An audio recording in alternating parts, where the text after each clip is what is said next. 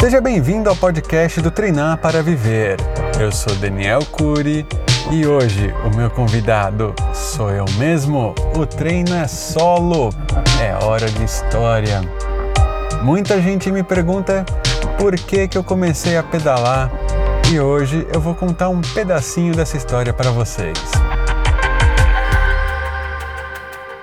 Bom, para quem não me conhece, eu já fui um obeso mórbido. Já cheguei a pesar lá na casa dos 180 quilos. 180? É verdade. Bem perto disso, pelo menos. Eu não sei exatamente o número, porque toda vez que eu pisava numa balança, toda vez, sem exceção, dava erro. Ah, mas aí você vai me perguntar mas era uma balança normal, aquela balança de farmácia? E na balança do consultório médico? Também. E numa balança de hospital que dá para pesar uma pessoa com uma cadeira de rodas? Também dava erro. Então o número é um tanto misterioso. Mas vamos lá. Como é que começou essa história então? A primeira vez que eu fui pedalar, já depois de adulto, eu tinha uns 25 anos eu já estava muito gordo, eu tinha problemas de varizes nas minhas pernas, principalmente na perna direita, que eu já tive um acidente antes, lá em 2011, quando eu tinha 21. Ou seja, já denunciei toda a minha idade para vocês. E tiozão. Mas vamos lá. Como é que aconteceu? Eu com 25 anos, já bem gordo, já tinha desistido de me pesar no consultório do médico, já tinha até desistido de acompanhar minha saúde com os médicos, porque afinal já estava naquele passo do já que é para morrer, vamos comer até morrer e deve ser a solução. E ao mesmo tempo eu não me sentia bem, a cabeça não funcionava bem, o corpo em si não funcionava bem. Tinha aquelas dificuldades de sempre de quem é obeso mórbido, né? E é, é até difícil, assim, imaginar que um dia eu ia falar obeso mórbido com tanta tranquilidade, porque naquela época eu ficava horrorizado de falar isso de mim. Mas uh, é, é verdade. Enfim, eu ali obeso mórbido, ainda não tinha chegado no meu peso máximo, mas já estava muito complicada a situação. Eu ia no Parque do Ibirapuera, isso em 2015, pegar aquelas bicicletinhas verdes, aquelas carroças que gemem horrores quando você pedala. Faz aquele barulho de nhec, nhec, nhec, aquela coisa toda. Não só porque eu era gordão, porque também eu vi os magrelos pedalando com aquilo e dava na mesma. Enfim, com o tempo eu fui fazendo amizade com o pessoal ali da que alugava as bicicletas e uma hora apareceu uma Caloi branca. Era uma Caloi Sport Comfort. Era uma bicicletinha bem mais interessante do que aquelas verdes baratinhas, né, de 200, 300 reais na época. A Caloi devia custar uns 900 e tal. Era mais confortável, um pouquinho mais ágil, assim. E aí eu fui lá, começando a pedalar com aquela Caloi, aquela coisa toda. Primeira vez que eu fui andar com aquela bicicleta verde, na verdade, eu lembro muito bem. Eu tinha cinco reais, então eu tinha uma hora e aí eu pensei, ah, vou dar umas três voltas aqui nessa pista aqui que todo mundo anda. Três quilômetros para quem não conhece o Parque de Ibirapuera. Aí eu pensei, ah, vai dar tudo certo, eu vou conseguir. Primeiro dia, eu lá, bicicleta verde.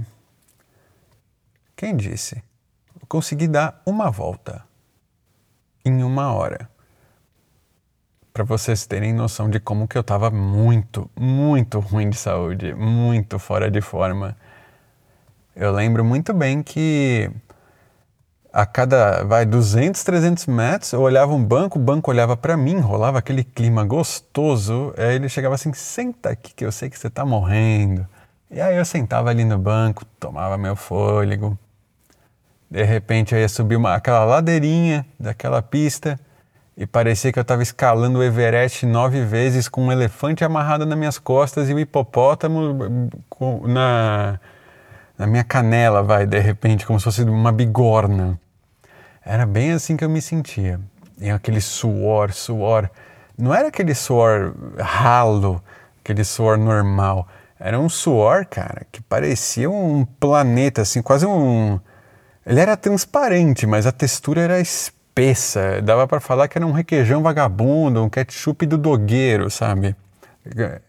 Era extremamente sinistro aquilo. Mas, enfim. E o que, que acontecia? Primeiro dia eu dei uma volta. Ah, no, na outra semana fui lá, consegui dar uma volta e meia. Já temos um upgrade aí. De repente, no terceiro dia, no quarto dia, consegui dar as três voltas em uma hora. Que para mim era tipo, ganhei o Tour de France, eu sou campeão do mundo mesmo. Era surreal. O mais gostoso disso é a sensação que ficava na cabeça.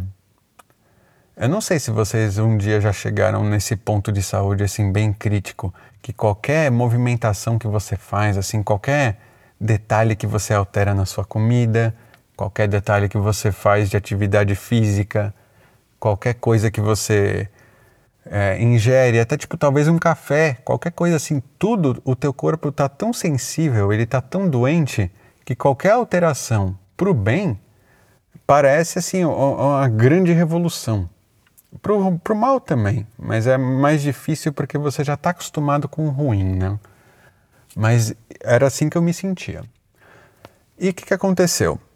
Tava ali e toda vez que eu sentia aquele suor espesso, aquele suor do ketchup do dogueiro, eu sentia que as coisas ruins da cabeça iam saindo de dentro de mim. Literalmente, como se fosse assim, os pensamentos ruins, a ansiedade, a angústia, as dores de, de não conseguir ser o que eu poderia ser, sabe? Né? De tudo. Era muito engraçada a sensação disso. Era realmente como se tudo de ruim tivesse saindo naquele negócio nojento de suor. E isso foi em 2015. Em 2016 eu consegui um trabalho melhor só que eu não tinha mais tanto tempo livre. O que, que aconteceu? Parei de frequentar o Parque de Ibirapuera, parei de alugar as bicicletinhas de cinco reais ali.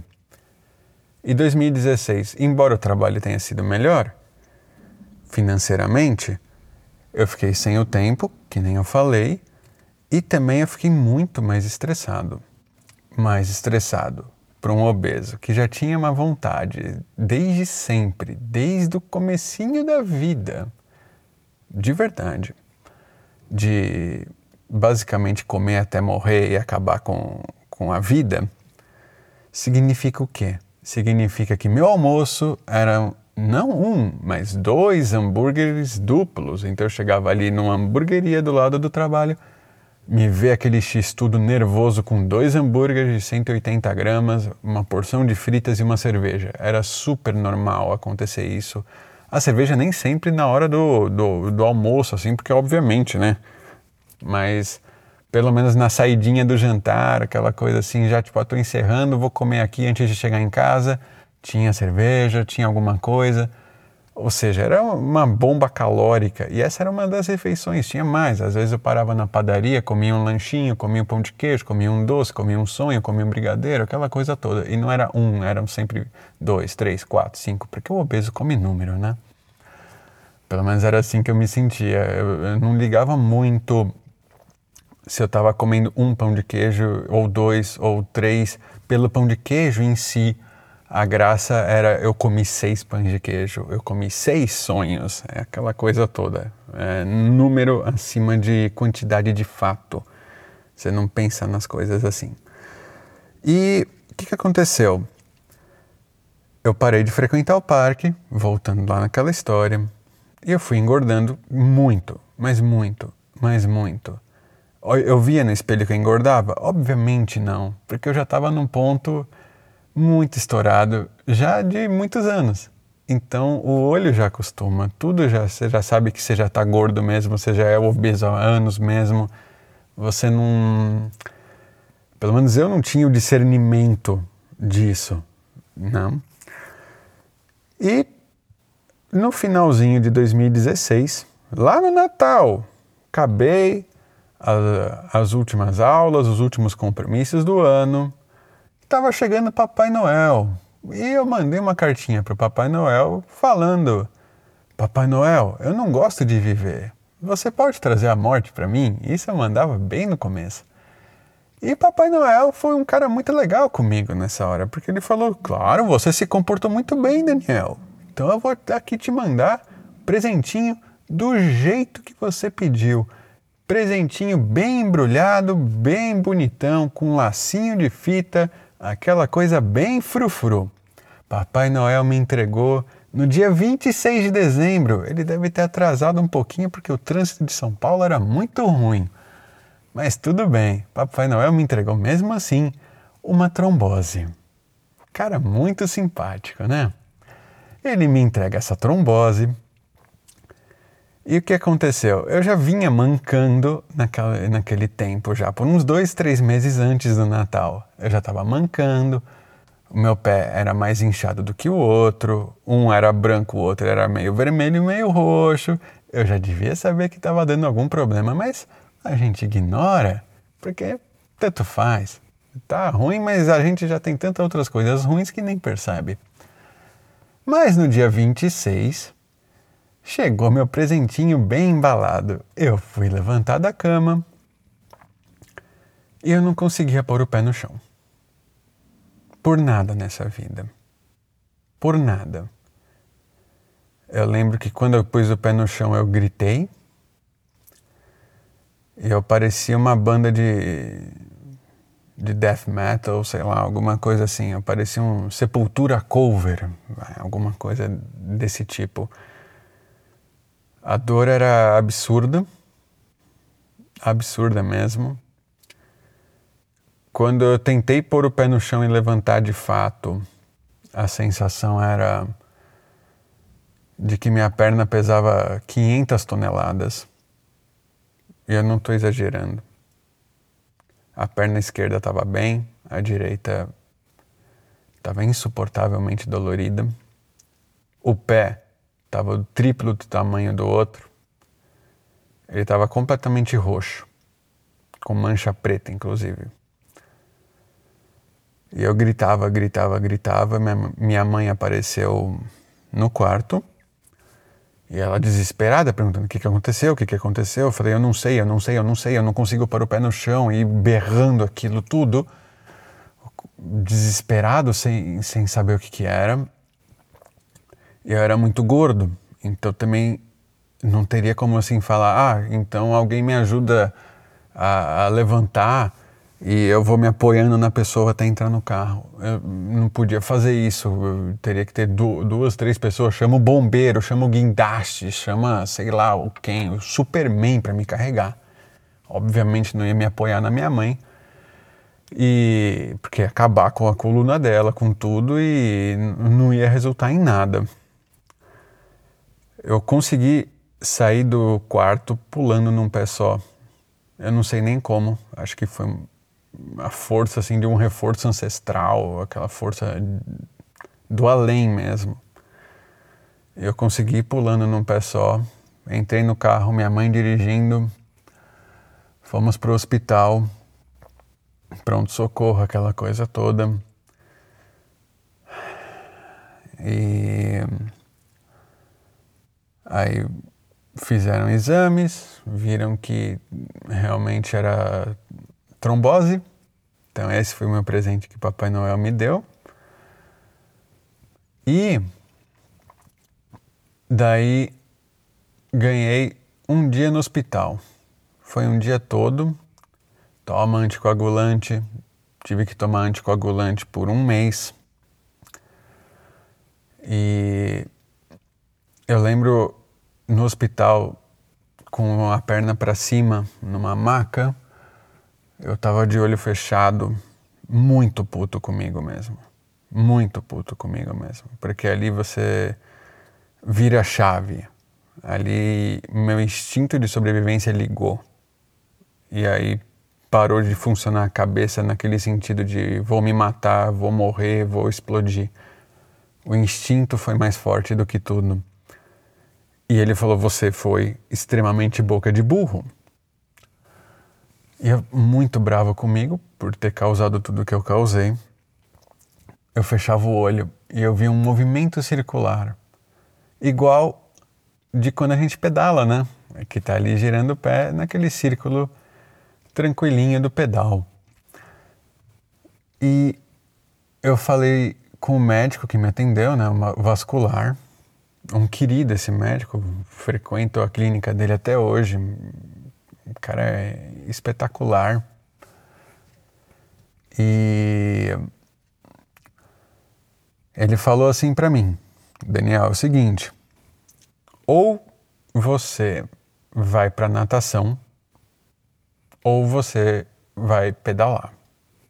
São os exercícios que alguém do seu porte e no seu estado de saúde pode fazer e que são exercícios maravilhosos para quem tem trombose. Então, ou você escolhe virar o Aquaman, ou você vai ganhar um Tour de France. Basicamente assim. Eu nadava quando era criança. Quando eu tinha, vai, uns dois anos, três anos, eu já, meus pais já me botaram na natação. Então eu fui lá, pensando, ah, legal, adorava nadar. Parei com 12 anos, quando meu pai faleceu, porque também a grana encurtou. Mas eu pensei, ah, agora deve dar. Fui ver o preço da natação. Meu queixo caiu, ficou ali, ali mesmo estatelado na escola de natação. Nunca mais achei ele. Horrorizado com os valores. Beleza. E aí falei com o médico de novo. Falei, ó, oh, natação tá muito cara. Ele falou, mas lembra que eu te falei da bike? Eu falei, lembro. Eu falei, então, vê uma bike. Eu falei, ok, vou ver uma bike. Até porque eu pensei, na minha cabeça assim, eu não queria pedalar para fazer atividade física, eu não queria pedalar para emagrecer, eu não queria nada. Mas eu pensei, ah, uma bike serve para eu não pegar mais ônibus. Eu tinha que pegar três ônibus para ir para o trabalho que eu tinha. Foi, pô, maravilha. Compro minha bike, chego no trabalho. Tranquilo. Me livro do ônibus, economizo uma grana e ainda resolvo minha dor na perna, que mesmo com anticoagulante doía horrores. Beleza. No caminho para o trabalho, eu passava na frente de uma loja de bike na Avenida Morumbi, aqui em São Paulo, a Sunny Bikes. Uma loja que eu frequento até hoje, inclusive recomendo para quem é de São Paulo e precisa dar um jeito na bike. Não é jabá, não estou sendo pago por nada. É que realmente é uma loja que eu tenho um carinho enorme por todo mundo que trabalha lá e pelo atendimento maravilhoso. E eu passava ali na frente da, dessa loja, olhava para a bike, olhava não sei o que, mas eu não sabia nada de preço. Eu pedalava quando era criança, tinha uma bicicleta que pesava sete hipopótamos e um trator junto. E então eu não conhecia sobre peça, não conhecia sobre marca, não conhecia sobre nada. Eu sabia só o nome Shimano. Eu não sabia nem o que, que era Shimano, eu só sabia que existia Shimano. Não sabia que era peça de bike, não sabia se era marca, não sabia nada. Simplesmente tinha essa informação na minha cabeça de quando eu era moleque que eu via isso escrito nas bicicletas em tudo quanto é lugar. Ok. Um dia eu tomei coragem. Eu estava mais adiantado porque o ônibus chegou antes do previsto, milagre. E aí eu entrei na loja de bike. Eu tinha um tempinho a mais. Eu falei, vou aproveitar, né? Vamos ver qual é dessa bike para ver o que, que acontece. Eu cheguei lá pensando que ia gastar 600 reais e comprar uma bicicletinha e vamos embora. E o vendedor foi me mostrando tudo. Aí eu vi uma opção de 600 reais. De repente eu olhei para uma que era toda urbana, assim, toda estilo Faria Limer. Mas eu achei bonitinha, charmosa. Falei, pô, uma bicicleta meio tipo holandesa, né? Falei, pô, bacana. Aí eu perguntei essa aí, essa meio holandesa. Aí ele falou, ó, oh, onde você vai andar? Eu falei, eu trabalho no Morumbi, perto do estádio. Para quem não conhece São Paulo, Basicamente é um rolê do Homem-Aranha se você está indo de bike. É um sobe e desce infinito. Cada ladeira que você fica se questionando do porquê que você foi comer uma pizza no rodízio no dia anterior. É muito matador. E aí eu falei para ele onde que eu ia andar, falei aquela coisa toda, ele falou: "Cara, no teu peso com essa bicicleta meio holandesa para você subir as ladeiras do Morumbi, ou a bike vai quebrar, ou você vai quebrar, ou os dois vão se quebrar, mas assim, vai dar caixão e vela preta de qualquer forma. Aí eu fiquei meio horrorizado e meio dando risada, né? Foi beleza, né? Tá bom, fazer o que e agora? Aí, de repente, de repente, tinha uma bicicleta da Cannondale de estrada. Eu olhei para ela, era um verde radioativo, apaixonante era uma Cannondale CAD. É, custava 4.700 reais na época. Ou seja, eu entrei na loja pensando que ia comprar uma de 600. De repente gostei da holandesa de mil e pouquinho. E de repente o olho gruda naquela Cannondale. Aí eu falei, e aquela Cannondale ali? Eu nem sabia o que, que era Cannondale, mas eu olhei e falei assim, eu sempre desde criança amei bicicleta de estrada. Eu olhei para aquela Cannondale e ele falou, olha, essa bike, se você montar nela, ou você vai se quebrar inteiro, porque ela vai ser muito desconfortável, ou você vai quebrar a bike também. Simples assim. Por agora não seria uma opção. Aí o olho foi um pouquinho mais para o lado esquerdo da loja e de repente eu vejo duas bikes. Duas GTs. Tinha uma GT Timberline e tinha uma GT Karakoram, que hoje em dia chamam de Avalanche, mas enfim, é basicamente a mesma bike. E aí, a GT Timberline era prateada com detalhes em vermelho. Custava, vai, dois mil reais. Ou seja, subiu de novo o preço. Ok. E do lado dessa GT Timberline tinha a GT Karakoram. Eu olhei para a GT Karakoram a GT Caracorã olhou para mim. E eu falei, cara, eu amo esse verde radioativo. E ela também tinha verde radioativo. Não era inteira igual aquela que não dei de estrada, mas já tinha aquele verdão. E aquilo mexeu comigo. Eu falei, meu Deus, cara, que bike linda. Eu perguntei pro vendedor qual era a diferença das duas. Ele falou, ah, as duas são legais. A Caracoran era um pouquinho melhor, assim, em termos de peça, ele falou, ó, entre as duas para você, para o teu peso, para o teu uso, para tudo mais, o que, que vai acontecer? Se você comprar mais cara, você vai evitar de fazer upgrades no futuro. Se você comprar mais barata, eventualmente você vai ter que trocar algumas peças porque você vai sentir necessidade.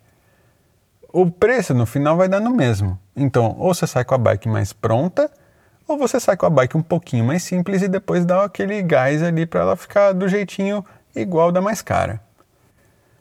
Eu olhei, abri meu, meu aplicativo do banco, olhei o saldo, deu aquela lagriminha assim de tipo, meu Deus, o que, que eu estou fazendo aqui? Eu ia gastar 600 reais. Abri lá o aplicativo do banco, eu vi que eu tinha exatamente, exatamente, exatamente, com 7 centavos adicionais no meu saldo para comprar a, a Caracoran, que era mais cara. E foi a que mexeu com o meu coração pelo verde e também pelo argumento do vendedor, que ele falou: ah, essa aqui vai ser a que te atende melhor. Raspei a conta sem nem saber assim como é que eu ia pagar boleto de internet, conta de água, nada. E comprei ela. O cara até falou assim: Ah, você tem dinheiro pro capacete? Eu falei: Não. Ele falou: Então eu vou te dar um desconto na bike para entrar um capacete junto aí. Sem capacete você não sai da loja. Inclusive, fica essa minha dica para vocês. Que na verdade é, é, recomendação, não chega nem a ser dica, é, é um pedido de coração. Se você for pedalar, usa capacete. Ah, mas eu só vou até a padaria. Usa capacete. Usa capacete. Porque você não sabe se de repente naquele dia vai aparecer um bicho na rua, se vai aparecer um carro, se vai aparecer alguma coisa, se você vai se distrair. Você pode cair. e pode bater a cabeça. E se bater a cabeça, você não sabe o que, vai acontecer. Ah, mas se o carro me atropelar de costas e não sei o que, eu vou voar pelo para-brisa. Tá, realmente, o capacete nessa hora vai ser o de menos. Mas e, e em todas as outras situações? Mas isso é história para outro vídeo também que eu tenho sobre capacete. Enfim, o vendedor foi muito legal comigo. Me deu descontinho para conseguir levar o capacete também. E lá fui eu, com o vendedor da loja levando minha bike até meu trabalho, porque eu não tinha condições de chegar pedalando no trabalho. E aí foi assim que eu comecei a pedalar. Eu deixava a bike no trabalho e durante as janelas que eu tinha de tempo, eu ia na ciclovia da Eliseu de Almeida, andando que era uma mesa de bilhar, que para mim já era extremamente desafiante. Foi indo assim, até um dia que eu me senti mais seguro de andar perto do meu bairro, trouxe a bicicleta de carro para o meu bairro. E aí que comecei, ah, pega a ciclofaixa de lazer, vai pegar uma ciclovia de uma Faria Lima, alguma coisa assim. Só lugar tranquilo e mesmo assim eu morria de medo, tinha medo de ser atropelado, tinha medo de, de cair, tinha medo do, do carro querer arrancar minha cabeça só por eu estar de bicicleta, é, aquela coisa toda. E eu fui pedalando, pedalando aos pouquinhos. Os pouquinhos meus não são os 5 quilômetros ou a voltinha só para ir até a padaria do bairro. Eu sempre tive uma cabeça meio, meio vou pegar pesado comigo. O pesado comigo na época era andar 30 quilômetros. Os primeiros dias foi isso. Eu fui andando lá 30 quilômetros, ia até um parque, voltava, ia até não sei onde, voltava e gritando de dor de, de, no corpo inteiro com isso. Uh, cãibra, ca, caía porque não tinha muito controle muscular, praticamente zero na verdade. Uh, eu também não enxergo direito, na época eu não sabia que eu não enxergava direito, mas enfim, acontece, né? Então, tomava lá meus tombos, gritava de dor de cãibra, cãibra na costela, cãibra na perna, às vezes até cãibra na boca, de tanta tensão que eu tinha pedalando. E fui indo assim, devagarinho. Depois conheci grupos de pedal e fomos indo aos pouquinhos, tentando não buscar uma saúde melhor, mas simplesmente não ter mais a dor horrorosa da trombose e aquele peso de bigorna me enterrando na hora que eu ia levantar da cama, que era muito doloroso. Eu acho que essa história por hoje já foi um bom capítulo.